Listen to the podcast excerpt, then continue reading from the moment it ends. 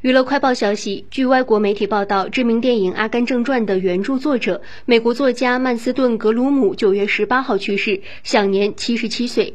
但他的死因等细节尚未得到证实。在格鲁姆毕生的众多小说中，《阿甘正传》曾斩获销量一百七十万本的好成绩。同时，他创作的《消逝的夏日》、《Better Times Than This》、《Gone the Sun》、《Episode》等作品更是脍炙人口。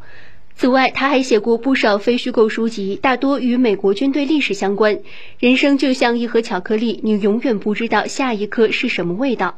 谢谢您，格鲁姆，谢谢您带来的一步步经典，请一路走好。